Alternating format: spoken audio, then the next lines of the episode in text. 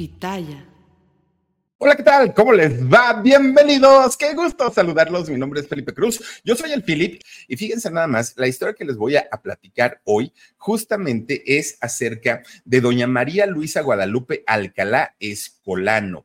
Este es el nombre real, muchos la conocimos y de hecho la gran mayoría como doña María Luisa Alcalá. Fíjense, ella ya no vive, desafortunadamente, pero si estuviera con nosotros, ella tendría 80 años. De hecho, fíjense que eh, es, es muy, muy interesante la historia de doña María Luisa, porque es una mujer que nació en aguas internacionales, así como lo oyen, sin nacionalidad. Y ahorita les voy a platicar qué, qué pasó con ella. Fíjense que su, su, papá de doña María Luisa fue un empresario de seguros. Él se dedicaba a la venta de seguros de todo tipo. Don Francisco Alcalá Llorente. Ese era el nombre de, del papá. Y su mamá era doña Pilar Escolano Cepeda. Los dos eh, tanto el papá como la mamá, es decir, don Francisco, como doña eh, Pilar, eran españoles, los dos. De hecho, los dos vivían en España y allá digamos que se la pasaban a todo dar, el señor Francisco trabajando, la señora Pilar dedicada 100% al hogar pero de repente, oigan, les toca toda esta situación de, eh, pues, la dictadura franquista, cuando Francisco Franco, pues, asume eh, el poder y ya sabemos, pues, que cuando hay un dictador en un país, desafortunadamente se pierden todas las libertades, todas, y la gente, pues, vive de una manera bastante, bastante fea, bastante terrible, hay carencias por todos lados, no nada más en lo económico, en lo político, en lo social, en lo religioso, en lo cultural. Una dictadura afecta absolutamente en todo. Y resulta, miren nomás, ay, no, no, no, Dios mío. Y resulta que fíjense que mucha gente, mucha, mucha gente de aquel entonces sale de España. Hubo mucha gente que salió con la guerra española, sí, pero hubo, otras personas que salieron cuando Francisco Franco llega al poder allá en España y que terminó por ahí de los años 75, ¿no? Cuando muere este señor. Pero fíjense ustedes que eh, este matrimonio de doña Pilar y don Francisco ya tenían una hija, ellos vivían perfectamente bien allá en España, en España. Pero cuando esta situación de eh, la dictadura franquista comienza a ponerse peor, es decir, ya no solamente les controlaban el que pensar, el que decir, no, ahora la crisis era económica, ahora la crisis era alimentaria, era, era una crisis exageradamente horrible y la situación para todas las familias de allá de España se complicó muchísimo. No había dinero, no había trabajo y la gente que trabajaba ganaba poco, la gente que no trabajaba no ganaba nada, la gente que sí tenía dinero no había para comprar cosas. Entonces, por donde le buscaran lo, los españoles, realmente le estaban pasando muy mal.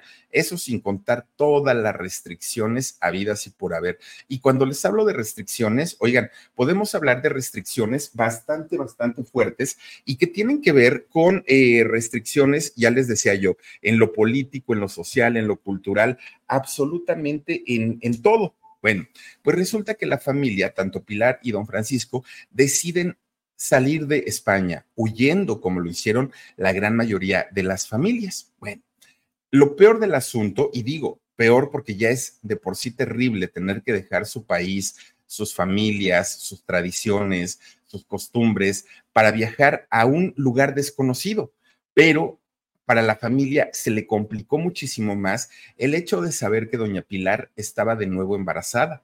Sí, la señora pues ya tenía sus cuatro o cinco meses de, embarazo cuando ellos toman la decisión. Y entre que sí me voy y no me voy, pasaron otros meses. Resulta que de repente les avisan que de allá de España iba a zarpar un, bar, un barco eh, portugués, un barco portugués al que le llamaban el Niazá. Resulta que este barco, el Niazá, iba a viajar directamente de España hasta Veracruz, México. Esa iba a ser la ruta que iba a ser este eh, buque eh, de, Portugal e iba a llegar justamente al puerto de Veracruz, el Niasa.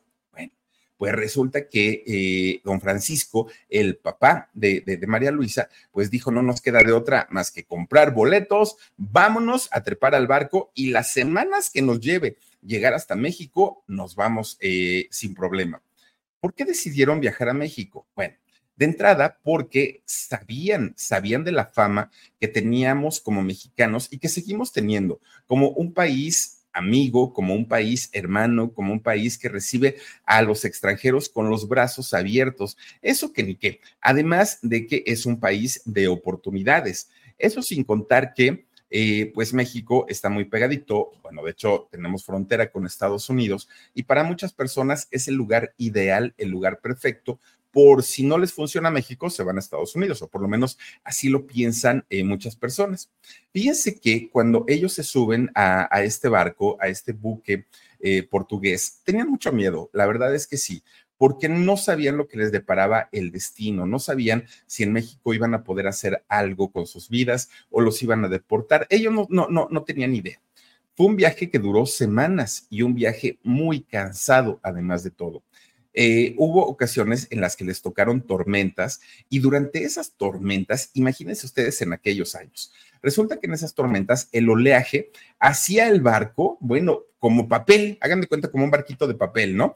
Entonces, eh, la señora Pilar, fíjense que muy mareada, muy asustada, porque además pensaban que el barco se hundía, le vino, eh, pues, en la labor de parto. La, la señora, perdón, em, comienza con, eh, pues, la, rotura de fuente y a partir de ahí, pues con los dolores del parto, fíjense nada más, inmediatamente es llevada a la enfermería de, de, este barco. Obviamente a don Francisco le dijeron, pues usted espérese aquí, señor, ahorita le avisamos que tuvo si niño o niña. Resulta que después de horas y horas y horas en labor de parto, chilla por ahí una, eh, una niñita, una pequeñita, que resulta a la que le pusieron el nombre de María Luisa. María Luisa se convierte en la segunda de tres hijas que este matrimonio tuvieron.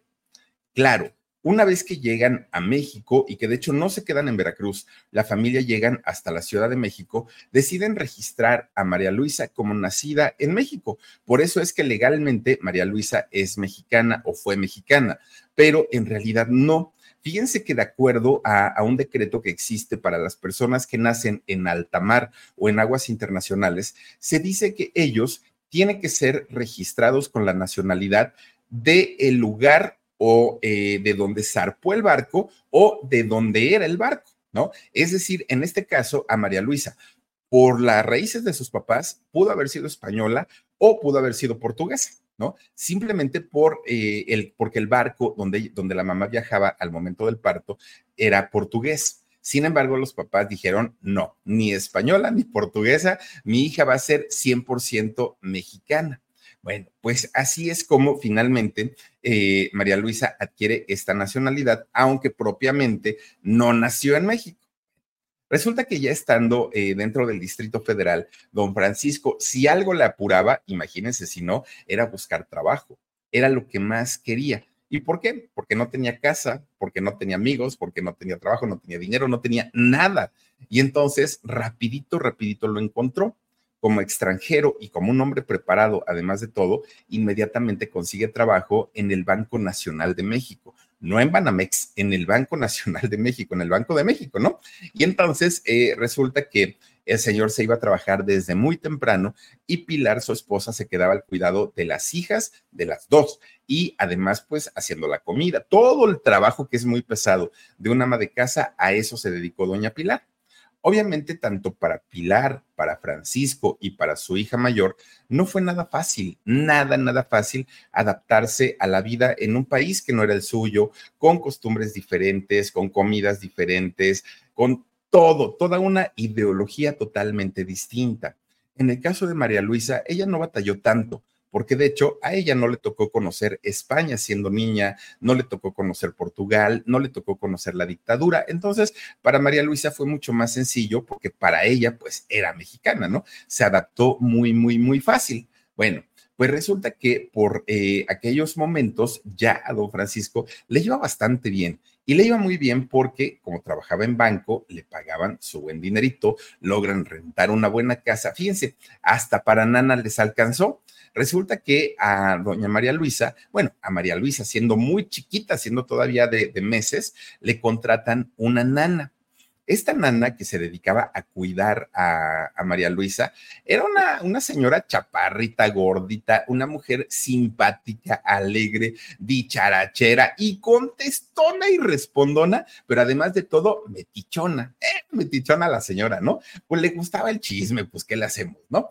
Una buena persona, eso sí, pero que le gustaba pues ser así como que muy, muy especial. De hecho, fíjense, no le, no le decían casi nada a los patrones porque siempre respondía a la señora, siempre, siempre, nunca se quedaba callada.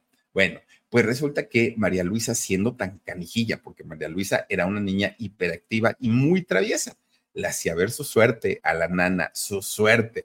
La pobrecita nana ya no sabía cómo controlarla porque María Luisa era inquieta a más no poder. Además, María Luisa desde que era chiquita eh, tenía una facilidad tremenda para, para contar chistes. A ella le gustaba y era algo muy raro porque en la familia ni de Pilar ni de Francisco había, eh, pues, ¿qué puedo decir? Artistas en casa, no había.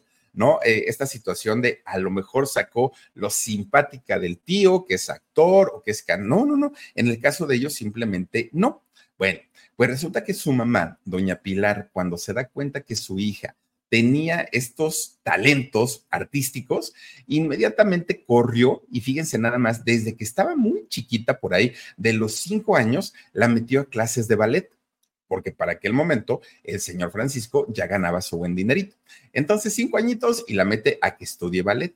Resulta que en esta escuela donde eh, María Luisa estudiaba ballet, conoció a otra niña, a otra niña que también su familia españoles, todos ellos, ¿no? Toda la familia de, la amiguita eran españoles. Esta niña era una niña igual que, que María Luisa, hiperactiva, carismática y también muy, muy, muy chiquita. Esta niña se llamaba María Eugenia. Fíjense, y María Eugenia se hizo gran amiga de María Luisa Alcalá.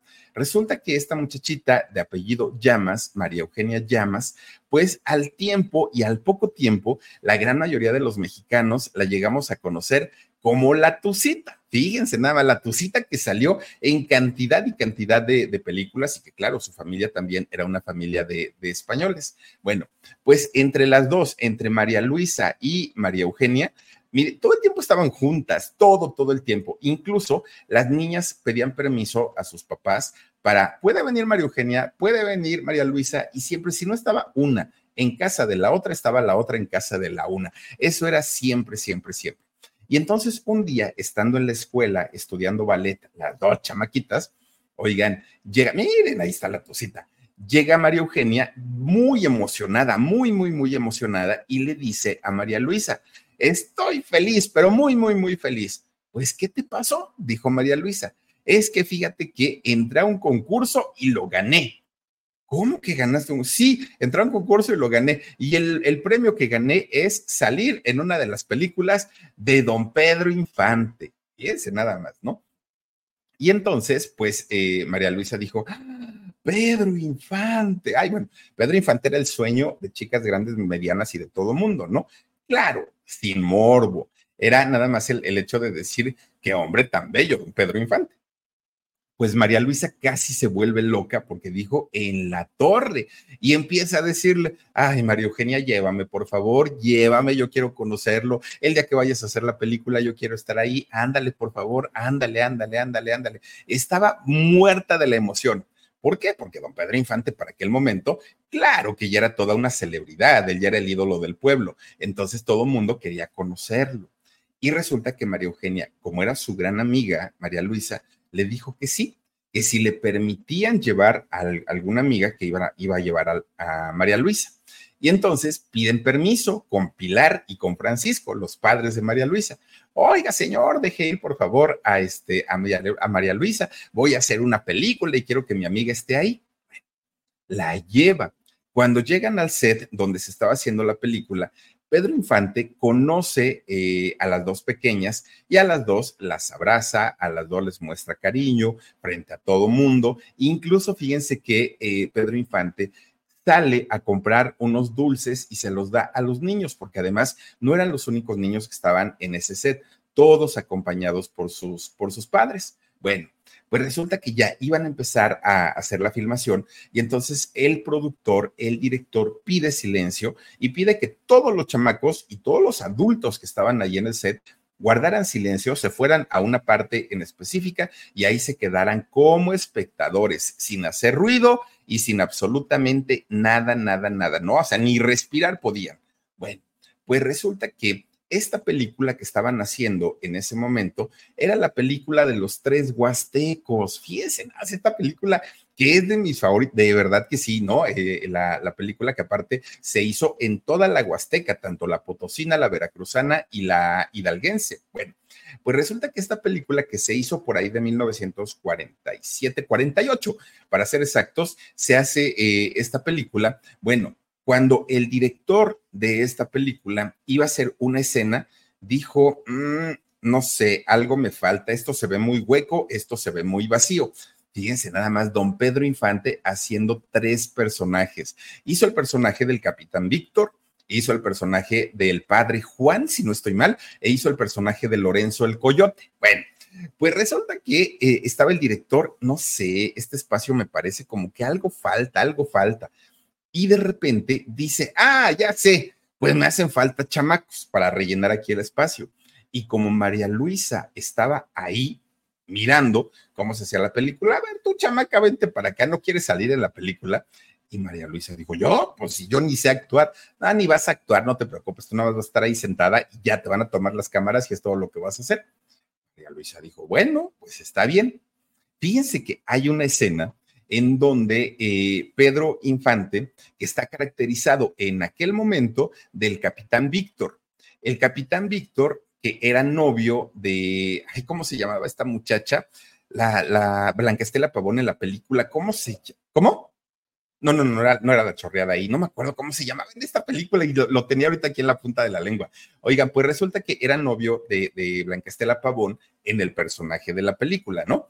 Y entonces ella daba catecismo en la iglesia. Y cuando María Antonia, ¿no? Se, se llama el, el, nombre, se llama el nombre de del personaje. Resulta que cuando María Antonia va a darles catecismo a los niños, estaban tocando con el violín y el padrecito entonces sale a callarlos y se queda tocando con ellos. Y entonces eh, la, María Antonia sale para callar al padrecito también y se queda el capitán Víctor dándoles el catecismo a todos los niños. No sé si se acuerdan de esa escena. Pues resulta que vemos ahí a un grupo de muchachitos, a un grupo de niños que están recibiendo el catecismo muy al estilo del capitán Víctor.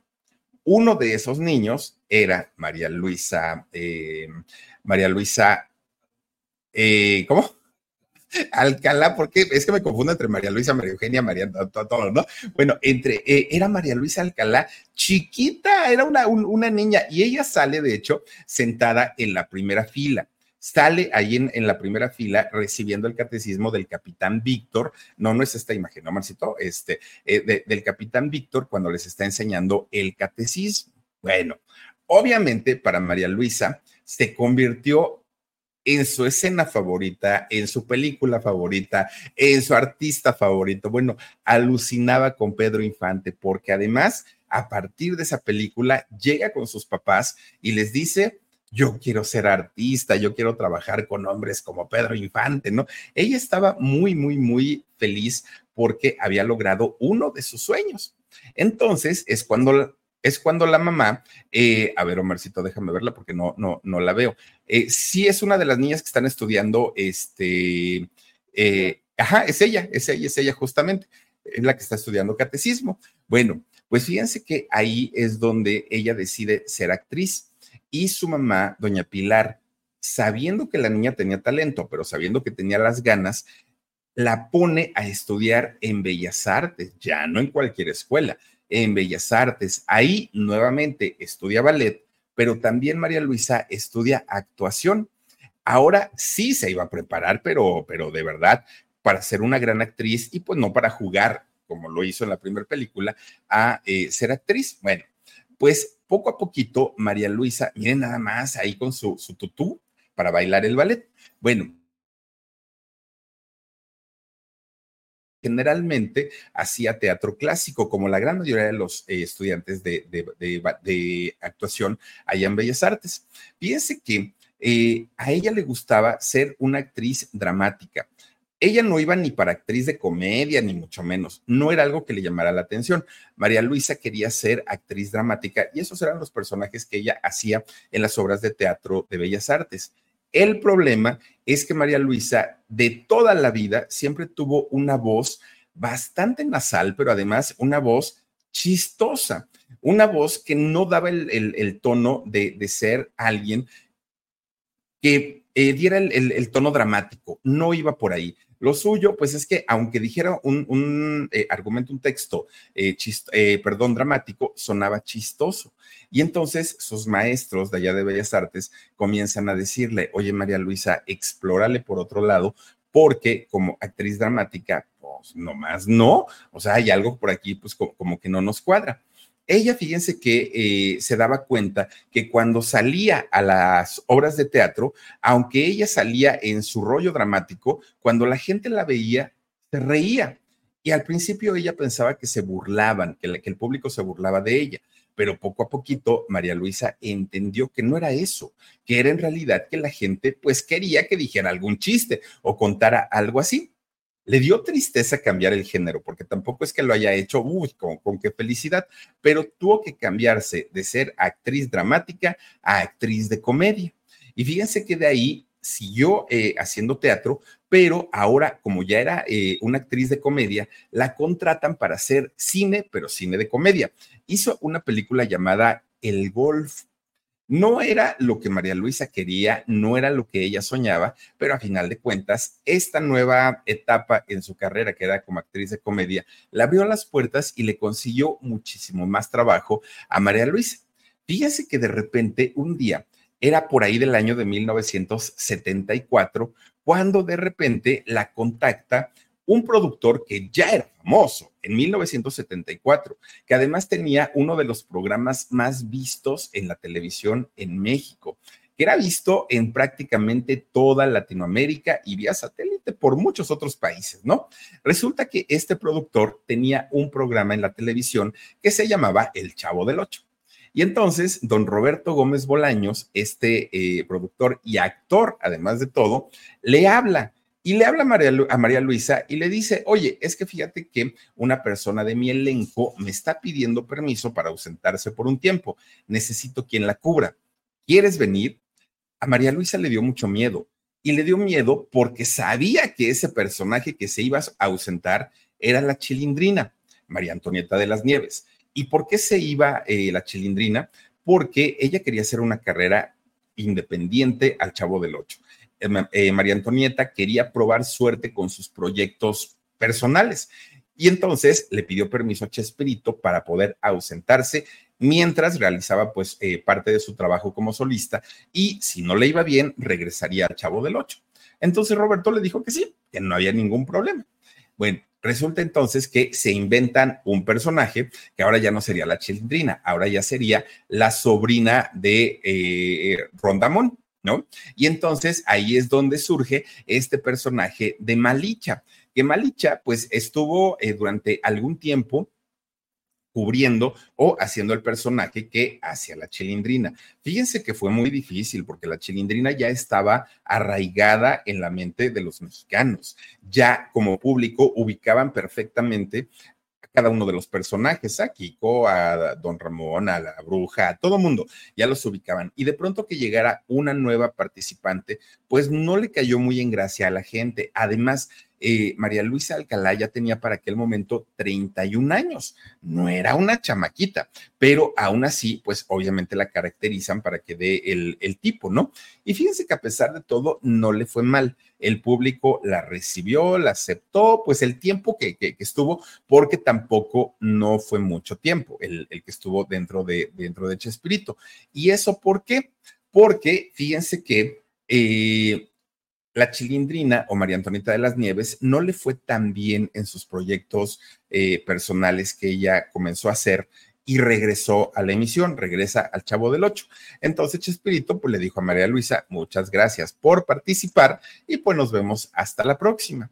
Ahora, María Luisa tampoco es que haya brincado del, del teatro al cine y luego a la televisión. No, de hecho, María Luisa, al igual que María Antonieta de las Nieves, también hizo doblaje. Fíjense que en, en el programa de Topollillo había una ratoncita que era la novia de Topollillo. Esta ratoncita se llamaba Rosita. Y Rosita, quien hacía el doblaje para, para esta ratoncita, era María Luisa. María Luisa Alcalá. Entonces, pues, pues digo, de alguna manera ella ya tenía experiencia y ya sabía de lo que se trataba, pues, el asunto de la televisión. Ahora, después de eh, esta situación en donde Roberto le pide, pues, el espacio porque no había lugar para dos supuestas niñas, que sería Malicha y la Chilindrina, pues la despide, le da las gracias y hasta ahí quedó. Obviamente se queda sin trabajo. Entonces, para ella, pues dijo, ¿y ahora qué voy a hacer? Pero como ya había sido vista por millones y millones de personas en el Chavo del Ocho, el poquito tiempo que estuvo ahí, se hizo muy popular, se hizo muy conocida, fue vista por productores, por directores y al año siguiente, es decir, a sus 32 años que ya tenía para aquel momento, hizo una película, una película llamada El Rey, que en esta película sale actuando al lado de don Antonio Aguilar, nada más para que nos demos cuenta, ¿no? Poco a poquito y de una manera pues, ¿cómo podemos decirlo? Con un perfil muy discreto, mucho, muy discreto, María Luisa iba ganando terreno, iba ganando terreno en el teatro, en el cine, en la televisión y en el doblaje. Bueno, cuando llegan los años 80, para María Luisa vino una oportunidad muy importante. ¿Por qué? Porque en los años 80 en Televisa hubo un programa muy exitoso, un programa de televisión muy, muy, muy exitoso, en el cual obviamente la mayoría de la gente jóvenes y no tan jóvenes estábamos metidos ahí viendo que era Cachún Cachún Rara y que de Cachún hemos hablado de varios, ¿no? De, de varios, desde Rosita Pelayo, de, de, desde, bueno, hemos hablado de, de cuántos integrantes de, este programa. Pero resulta que ahí contratan a María Luisa para que hiciera el personaje de la mamá de Chicho, de este personaje.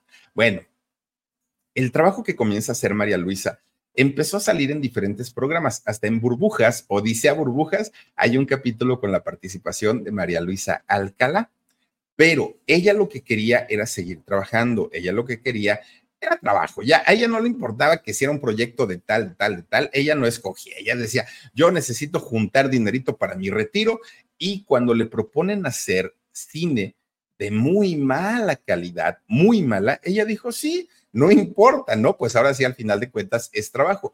María Luisa llegó a ser también eh, o a tener participaciones en las llamadas sexy comedias, en estas eh, películas que no eran precisamente que fueran a ganar un premio por mejor historia, mejor actuación. Pues no, lo que, lo, que valía mucho pues era mostrar el cuerpo. Obviamente María Luisa no hizo este tipo de, de escenas. María Luisa era contratada, pero para papeles secundarios nunca como atractivo visual, nunca como protagonista, nunca como, eh, pues, en primer crédito, no, siempre como una actriz de reparto. Pero para ella estaba bien, ella decía, yo no tengo problema, yo finalmente estoy ganando mi dinerito y pues ahora sí que no vivo de, de los créditos y no vivo tampoco de ser una diva, decía ella. Bueno, pero ella sabía perfectamente, perfectamente que su carrera la tenía que diversificar porque en el cine no eran constantes sus papeles, en la televisión tampoco. Y entonces es cuando decide ir y ofrecer sus servicios como actriz a diferentes productores, pero ahora de telenovelas. Y es en el año 84, 1984, cuando ella comienza a hacer telenovelas. La primerita, primerita que hizo fue La Pasión de Isabela. Bueno, pues ahí poco a poquito María Luisa ya se iba forjando un nombre como actriz. Fíjense que llega eh, el año de 1987, es decir, tres años después de su primer telenovela. Y es en ese año a eh, Jorge Ortiz de Pinedo le llega a sus manos el libreto de una telenovela argentina, que además había sido muy exitosa allá en Argentina. Y cuando eh, Jorge Ortiz de Pinedo comienza a revisar esta historia, dijo, sí, pero no como telenovela. Como telenovela, como que va a perder el chiste y para el humor de los mexicanos, para, para el sentido del humor de los mexicanos, esto no va a funcionar. Entonces podemos hacerla como una serie. De hecho, fíjense que eh, es, esta eh, telenovela que se hizo en Argentina toda la trama y toda la historia de la telenovela giraba en torno al personaje de Claudia, la muchacha. Toda la historia era en derredor de ella. Pero en México, Jorge Ortiz de Pinedo decide que no iba a ser así. Decide que eh, le iba a dar peso, mayor peso a todos los personajes, a todas, a todas. Eh, obviamente, en especial al de él, ¿no? Como, como el protagonista, al doctor Cándido Pérez. Pero eh, justamente a eh, todas, las, mujeres que salían principalmente en este programa, les iba a dar el peso, lo mismo a Alejandra Meyer, lo mismo que a Nuria Bajes, lo mismo que a María Luisa Alcalá, lo mismo que a Guadalupe, ay, se me olvidó tu apellido, Lupita, este, bueno, a todas, a todas, a todas ellas eh, les iba a dar el, mismo peso en, la historia adaptando obviamente eh, la historia al humor mexicano y para que pues el público de México lo pudiera entender y nos pudiéramos eh, reír de todo eso. Claro, como ya les decía yo, el más, más, más importante en esta serie iba a ser él, ¿no? Bueno, este personaje de Claudia, que era el que movía toda la, toda la historia de la telenovela en Argentina, aquí en México se lo dieron a María Luisa. Ese fue el personaje que hizo, el personaje de la muchacha, el personaje de la asistente doméstica que al tener simpatía, al ser muy cotorra, Claudia ganó popularidad en poco tiempo. De hecho, ya ven que al principio les comentaba yo que esta muchachita, María Luisa Alcalá, había tenido una nana, una nana que Pilar, su mamá, y Francisco, su papá, la habían contratado. Bueno, para poder inspirarse en, este personaje de Claudia, María Luisa recordó toda, toda, toda la personalidad de su nana de esta mujer que la había cuidado, una mujer metichona, chismosona, contestona, preocupona, bueno, todo, todo, todo lo que termina en ona, eso era la nana de María Luisa. Y gracias a esa nana que tuvo, pudo inspirarse para sacar este personaje que siempre hacía repelar al doctor Cándido Pérez. Bueno, pues miren, finalmente, pues creo que fue un homenaje bonito para, para, la, para la nana, ¿no? Ahora, este programa de Cándido Pérez, eh, ¿cómo era? El doctor Cándido Pérez, especialista en señoras, ¿no? Sale al aire en 1987 y termina en 1993. Durante prácticamente todas las emisiones, fue un éxito. La verdad es que sí, hay que decirlo, no había otra cosa que ver y muchos sí nos chutábamos Candido Pérez. Pero además era una manera novedosa de hacer televisión porque tenían público en vivo allá en el Foro 2 de Televisa San Ángel. Bueno, pues este programa llegó a ser tan exitoso que comenzaron a hacer giras del elenco de, de, Cándido Pérez y no solamente en México, se fueron a Latinoamérica. Imagínense que con el doctor Cándido Pérez llevaron la obra hasta Europa. Ese era el éxito que tenía este programa. Claro que esta serie le trajo mucho más trabajo a todos, no nada más a eh, María Luisa Alcalá, a todos los participantes eh, del elenco les trajo mucho, mucho, mucho trabajo, haciendo teatro, haciendo cine, haciendo comedias, haciendo de todo, ¿no? Y fíjense que incluso hubo dos películas, bueno, hay dos películas del doctor Cándido Pérez, dos. Eh, además de, pues, cantidad, bueno, de la obra de teatro, ¿no? Que también se, se hizo en aquel momento, eh, pues todo refiriéndose a la obra de teatro del doctor, o más bien al programa, ¿no? Del doctor Cándido Pérez. Y les fue increíble. Ganaron su buen dinerito, la gran mayoría, y los que aprovecharon ese momento de bonanza, oigan, lograron hacer sus buenos ahorros. Quienes se lo gastaron, pues ya ni cómo, ni, ni cómo hacerle después. Pero fíjense ustedes que eh, en el caso de, María Luisa, que además estaba haciendo telenovelas hacia el programa, hacia la telaraña, hacia casos de la vida real, hacía mucho, trabajaba mucho María Luisa, pues hizo que en algún momento perdiera el piso. Y de ser la mujer simpática, la mujer buena onda, la bonachona, se convirtió en una mujer antipática, grosera, chocante, ella pensaba que todo el mundo estaba para servirle y para atenderla. Era el, tipo de mujer que tronaba dedos. A ver, a ver, aquí me sirven que yo ya llegué para comer. Bueno, imagínense nada más a qué punto que si María Luisa llegaba a algún restaurante, alguna discoteca, algún lugar y no había una mesa disponible en el centro, en la pista, una buena mesa. La señora decía, pues me levantan esa gente porque ahí voy yo Y la gente decía, no puede ser que esta sea Claudia, no puede ser que esta sea la de Cándido Pérez. Oigan, si era tan linda, tan buena onda, tan, tan, tan dicharachera, y ahora resulta que es toda una diva pues sí, la gente tenía que cumplir los caprichos de eh, María Luisa Alcalá porque se le subió y se le subió bastante por tanto trabajo y porque durante muchos años ella estuvo en la pantalla, si no era en telenovela, en programas, era en obras de teatro, pero siempre tenía trabajo. Mucha gente ya la consideraba como la diva de la comedia. Y ella decía, no, yo no soy diva, pero sí se comportaba como tal. Bueno, pero dicen por ahí que todo lo que sube baja, ¿no? Así lo dicen. De repente, fíjense que el doctor Cándido Pérez o Jorge Ortiz de Pinedo, pues como que no le gustaba mucho la idea que el personaje de Claudia comenzara a tomar mucha relevancia dentro de la historia. Y entonces la gente decía, ay, pues aunque no salga el doctor Cándido, pero que saquen a Claudia. ¿Por qué? Porque conectó mucho y muy bien con el público. Claro, todos los integrantes y participantes eran muy importantes, pero en especial Claudia se ganó el corazón de la gran mayoría de las señoras, sobre todo, de, la, de, de las personas amas de casa. Bueno, pues empiezan los problemas entre todo el elenco, entre todos. Ya era un todos contra todos.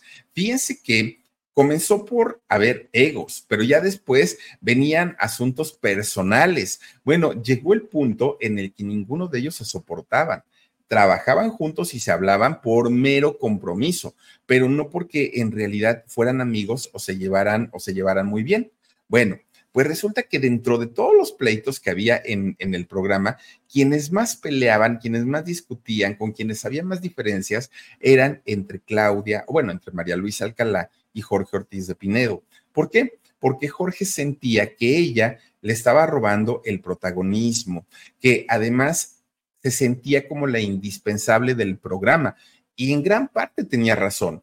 Por eso es que Ortiz de Pinedo, como productor de este programa, le pidió a los guionistas que comenzaran a escribir el personaje para Claudia sin darle tanto juego, es decir, dejándola como a un lado. Sí, va a aparecer en pantalla, pero ni va a decir los mejores chistes, ni vamos a, reírnos todos con ella, como que esté ahí de relleno prácticamente.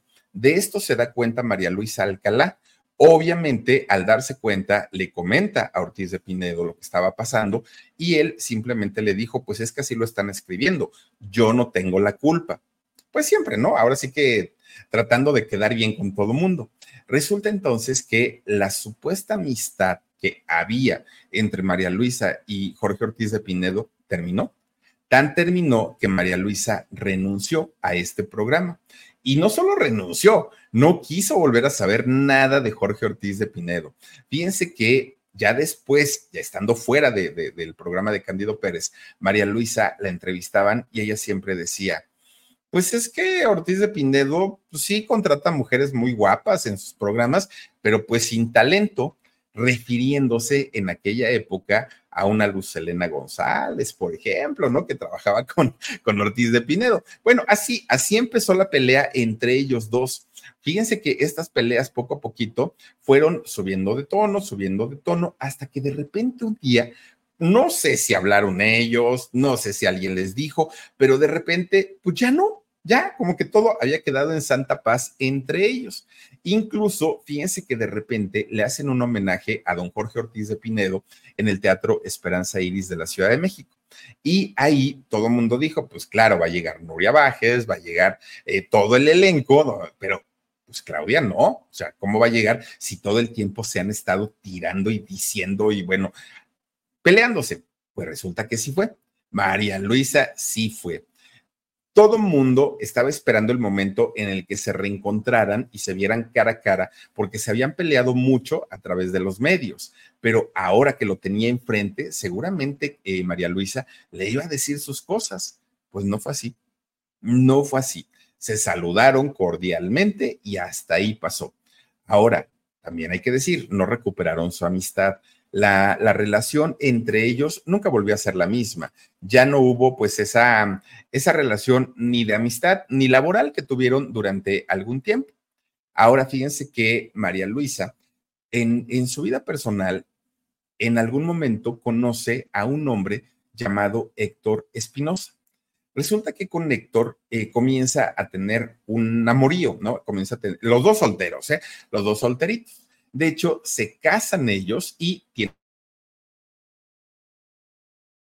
Hasta ahí, pues la vida de ella decía, bueno, pues ahora sí que no me ha ido tan mal, ahora ya estoy casada, ahora ya tengo dos hijos. Al principio era un matrimonio de 10, ahora sí que como dice Ortiz de Pinedo, una familia de 10, la mamá, el papá y los dos hijitos, ¿no? Los dos trabajando, todo muy bien. Pero poco a poquito María Luisa se fue metiendo muy de lleno a su carrera. Poco a poquito dejó de estar con los hijos, ponerle atención a los hijos, ponerle atención al marido y todo era su trabajo. Bueno, a María Luisa le podían hablar a las 3 de la mañana, tienes llamado y María Luisa se levantaba, se cambiaba y se iba.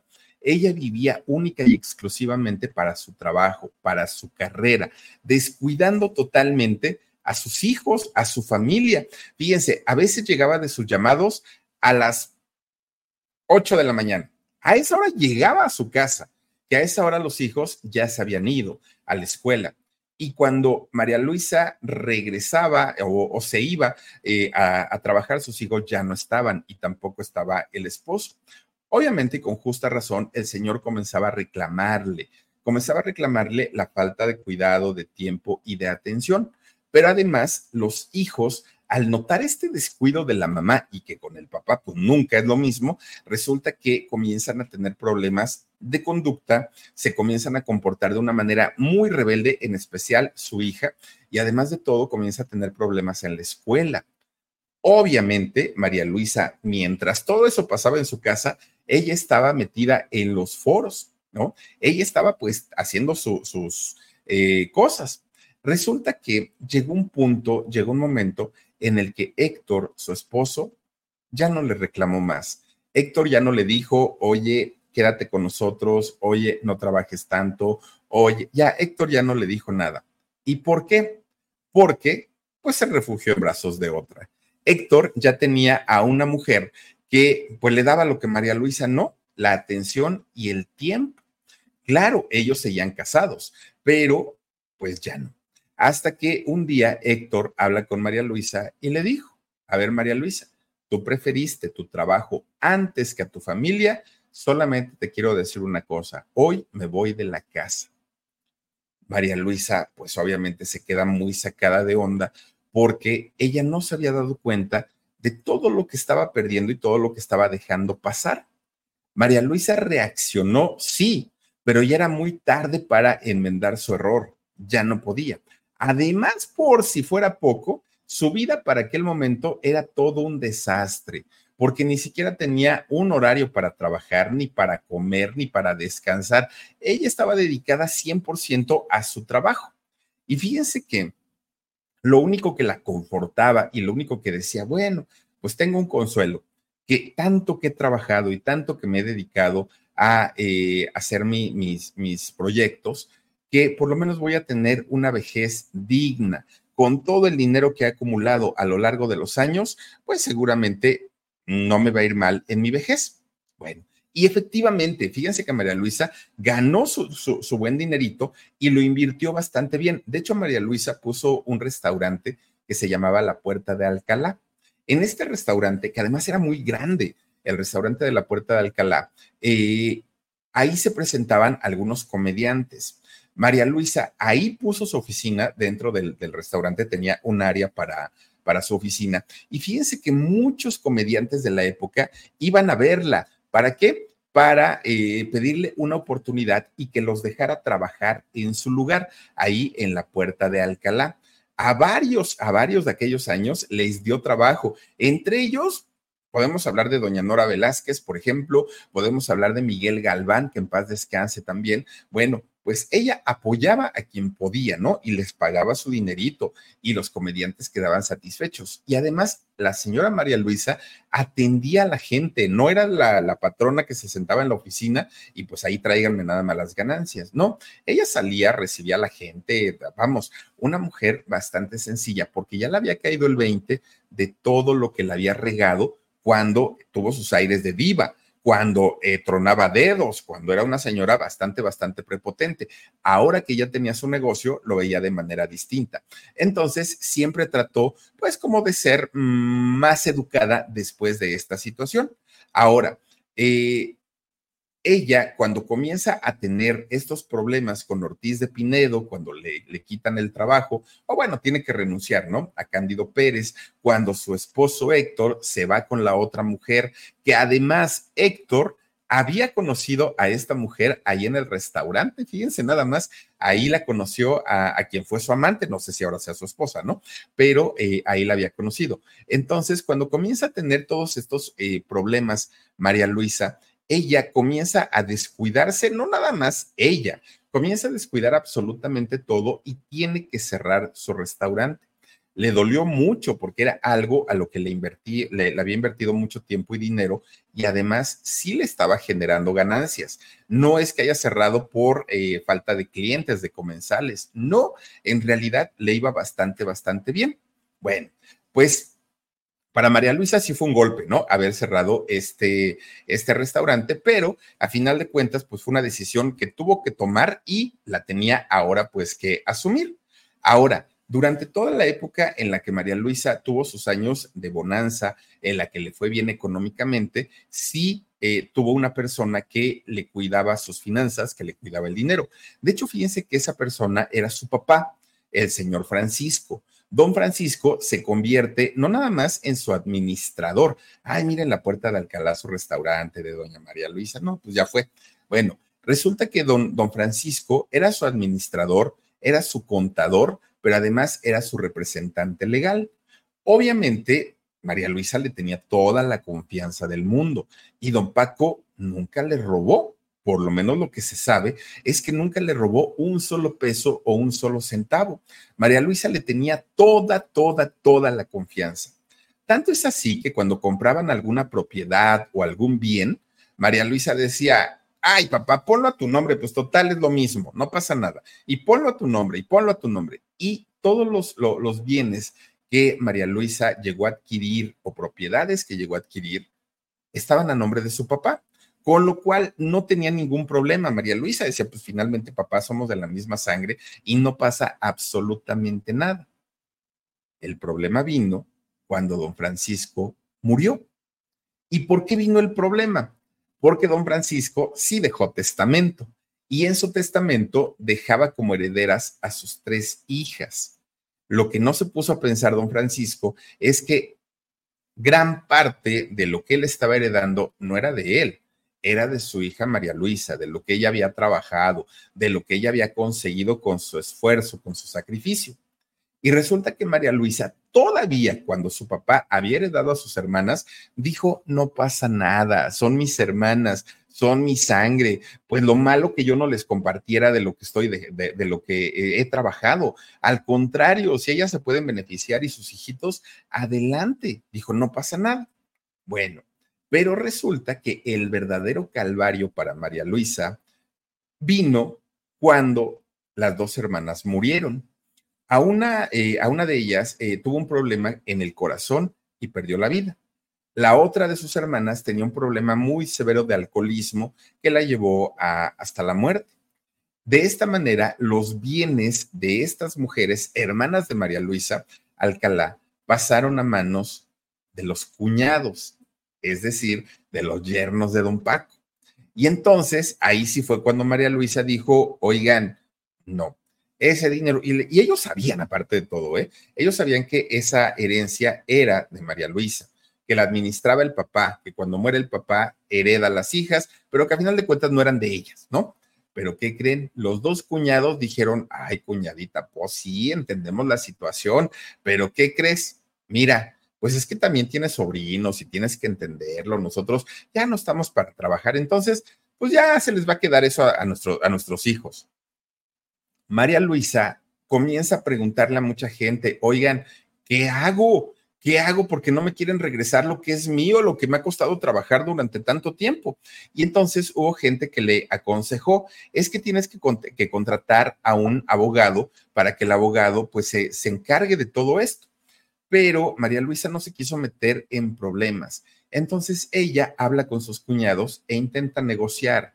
Ok, no me regresen todo, pero regresen una parte y una parte, yo se las dejo, yo se las firmo, no tengo mayor problema, pero denme una parte porque es para mi vejez y por eso trabajé todo, por eso perdí a mi marido, por eso mis hijos de pronto tuvieron sus épocas en donde se portaban muy mal, me reprocharon muchas cosas, dejé perder todo por mi trabajo y de mi trabajo es de donde ahora voy a vivir. Entonces, denme algo, no todo, pero sí necesito que me regresen algo.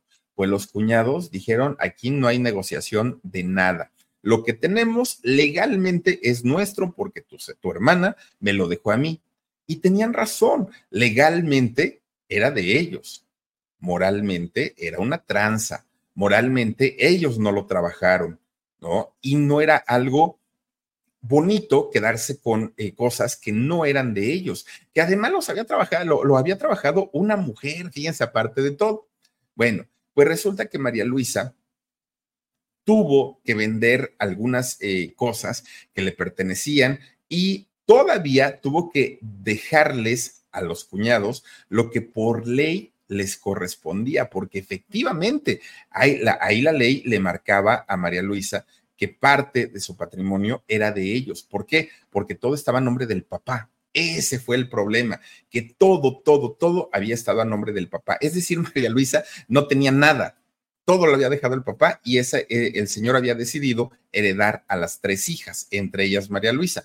Pero ya una herencia que se reparte entre tres, pues digo, ya no es que le, le haya rendido tanto. Y además de todo, pues María Luisa sabía que el 95% era de ella. Fíjense nada más. Así es que los cuñados todavía salieron beneficiados de eh, cuando María Luisa vendió las cosas. Sí, una situación muy injusta, indiscutiblemente, pero legalmente estaba bien hecho, legalmente estaba correcto.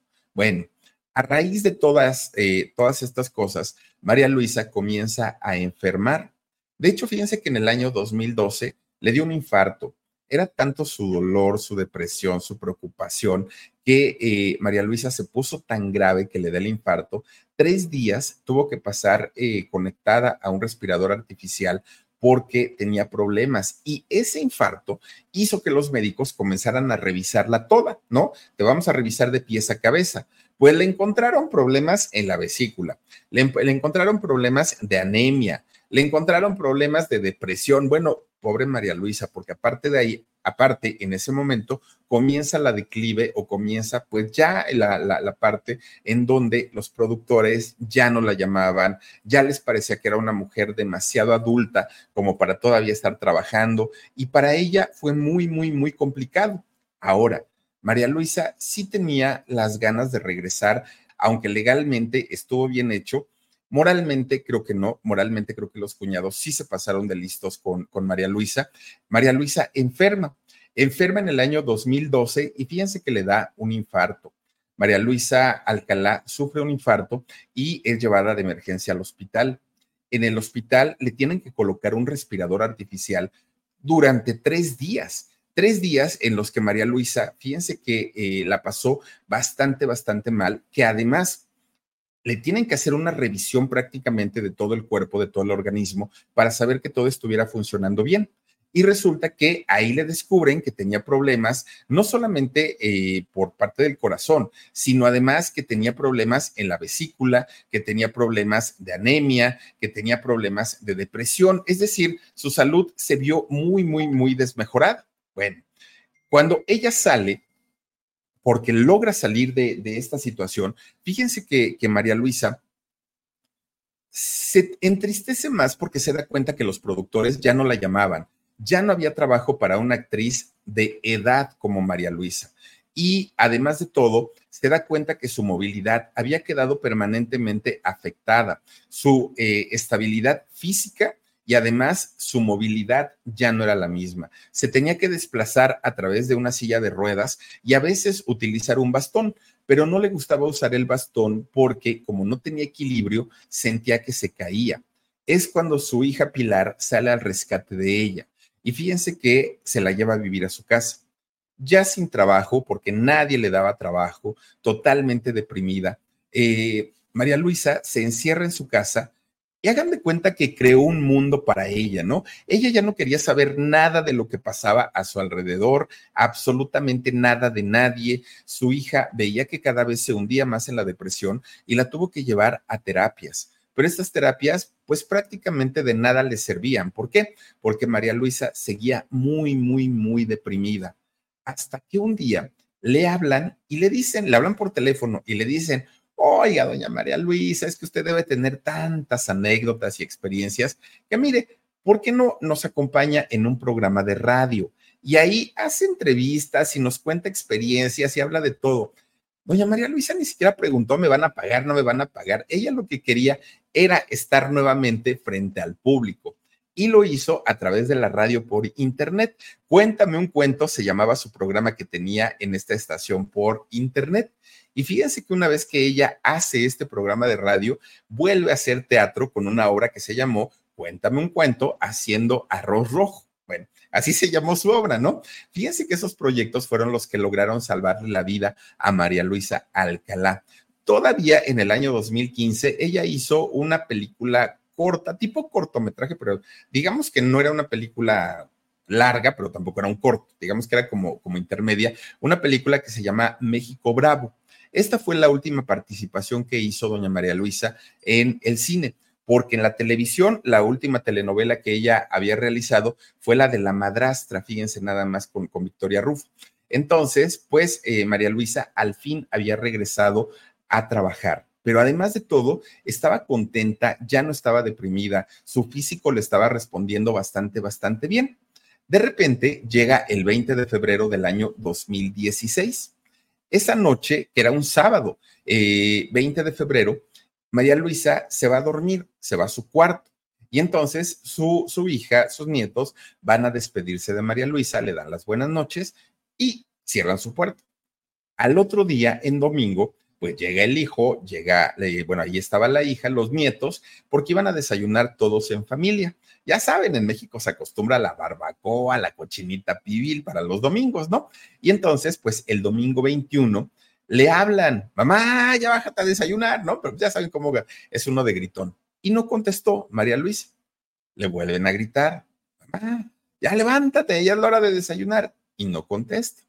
Entonces ya se empiezan a preocupar los hijos y entran al cuarto, entran a su recámara para eh, ayudarle, porque probablemente pensaban ellos que no podía o contestarles o eh, levantarse.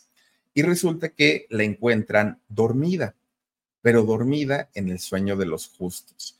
Doña María Luisa Alcalá había fallecido en su cama, no por una enfermedad como tal, aunque pues ya tenía los achaques propios de la edad, eh, no de, de, otra cosa. De hecho, se certificó como muerte natural la de María Luisa. Tenía 72 años, 72. Se fue sin deberle nada a nadie, ni a la vida, ni a su familia, y creo yo que ni a su público. Tenía 72 años, una carrera de 67 años. Hizo 24 películas, 15 series y programas de televisión, además de nueve telenovelas doña María Luisa Alcalá, esta mujer simpática, esta mujer chistosa y que su vida fue, bueno, llena de matices. Lo mismo fue la buena onda, la amiga, la compañera, la buena esposa, que lo mismo fue la señora sangroncísima, que fue la señora que tenía unos comportamientos terribles, pero recapacitó, reflexionó y al final de sus días se fue como lo que era, como una mujer simpática y como una, una señora que logró realizar todos, todos, todos, todos sus sueños. Y miren, pues ahí está la vida de Claudia o María Luisa Alcalá, que en paz descanse. Y pues esa fue la historia de esta noche aquí en el canal del Philip. Pero ¿qué tal con esa historia de los cuñados? Fíjense nada más. Y no te vamos a regresar nada porque eso nos lo heredó nuestras esposas. Ah, sí, chucha y tus calzonzotes. Pues resulta que ese dinero era de ella, de María Luisa Alcalá y no de las hermanas. Pero bueno, pues miren, a veces uno piensa, ay, no, pues es mi papá, ¿cómo me va a hacer una jugada? Pues no, el señor no la hizo, pero resulta que los cuñados sí salieron bien vivales. Fíjense nada más lo que sucede. En fin, vamos a mandar saluditos, mi queridísimo Edgar Omar Benumea, para despedirnos. Dice eh, Luceli Espinosa, qué triste final de María Luisa. Muy triste, sí, Ivonne Casanova, un abrazo desde Lima, Perú. Me encanta tu estilo de narración, eres muy divertido. Muchas bendiciones para ti y todo tu equipo. Gracias, Ivonne. Te mando un beso fuerte. Luz Morales, gracias, Philip. Qué triste historia, perdió todo y su marido también. No, y que la amante la conoce ahí en el restaurante de María Luisa, fíjense. No, no ahora sí que, pues sí, por eso les, dije ahí, nadie sabe para quién trabaja. Regina BH dice, uy, ya tiene rato esa, eh, esa novela, sí la recuerdo, La madrastra con Vicky Rufo. Ya tiene años, creo que fue del 2005, imagínense ustedes. Dice Verónica Ramírez, mi Filip, vi tu programa en la mañana y quiero felicitar a Isra por tener también a los loritos. Te mando un besito. Híjole, fíjate, fíjate que mi hermano tiene bien a las gallinas, tiene bien a los loritos, tiene bien al conejo, tiene bien a sus perros, tiene bien a su mujer, tiene bien, bien a mis papás. O sea, de verdad, de verdad, mi hermano se parte en mil pedazos, pero se levanta, y, es que eso no, no, no lo hemos platicado, pero mi hermano se levanta a las cinco de la mañana. Hace ratito todavía andaba por ahí, todavía andaba por ahí, fíjense nada más que, que levantando no sé qué, que haciendo no sé cuánto. No, bueno, yo, yo, yo digo, híjole, es que mi hermano lo, lo hace todo, todo, todo. Yo lo apoyo en lo que puedo, pero de verdad que sí, él le echa muchas ganas, muchas, muchas ganas y le encantan las plantas y los animales. Él quería ser veterinario. Un día lo voy a entrevistar a mi hermano para que, para que platiquemos un poquito de, de, de todo lo que hemos pasado y de todo lo que hemos vivido, pero a él, él de chiquito decía que quería ser veterinario, ama a los animales. Claro que no me gustó mucho ahora que le cortó el pescuezo al guajolote, pero pues estaba re bueno el mole. Eso sí se lo tengo que decir. Marisela Mex dice: Cierro mis ojos. Dice: Saludos a mi Querétaro lindo desde España. Me entretienes mucho, Philip. Me encanta escucharte. Gracias, Marisela. Te mando un beso hasta España. Luz Morales dice: Qué historia y alegre que eres. Dice también: eh, Entusiasmo lindo. Linda noche, muchísimas gracias, Luz Morales, te mando también un beso. Nancy Pérez, saludos, Philip, desde Puebla, muchísimas gracias. Qué guapa la Nancy, miren nomás. Guadalupe Antonio Gutiérrez dice, bueno, sus cuñados eh, sí le quedaron debiendo sin vergüenzas. Oigan, si yo sé que algo no es mío y yo no lo trabajé, créanme, ahí está, pues, pues yo no, no es mío. ¿Cómo voy a agarrar algo que yo no trabajé? No, no, no, no, no. Pero hay de gente a gente se quedó con eso. Dulce Carolina dice, el Philip, Omarcito, Dani Boy, que descansen, buenas noches, gracias Dulce Carolina, te mandamos un beso. Y Noemí Pérez Arellano dice, ay, qué triste, eh, unas Dice, una gran mujer que en paz descanse. Claro que sí, mi queridísima Noemí Pérez Arellano, te mando un beso.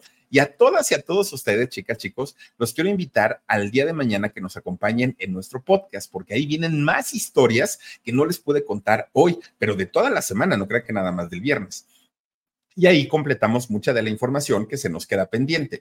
Pero les quiero agradecer mucho, mucho, mucho, mucho de verdad toda la semana su apoyo, su cariño, su confianza y el estar aquí y en todas nuestras transmisiones. Acompáñenos en Consabura México, en El Alarido, en el Philip, en el podcast del Philip, en el podcast de Gigi, en todas, en todas nuestras plataformas. Cuídense mucho, descansen rico, pasen un extraordinario fin de semana y estamos por aquí en nuestras transmisiones que haremos eh, el día de mañana, el día de mañana sábado y el día domingo también en El Alarido y en Consabora México, que también tendremos video. Cuídense mucho, pásenla bonito Gracias, Marcito. Gracias, Dani. Y gracias a todos ustedes. Adiós.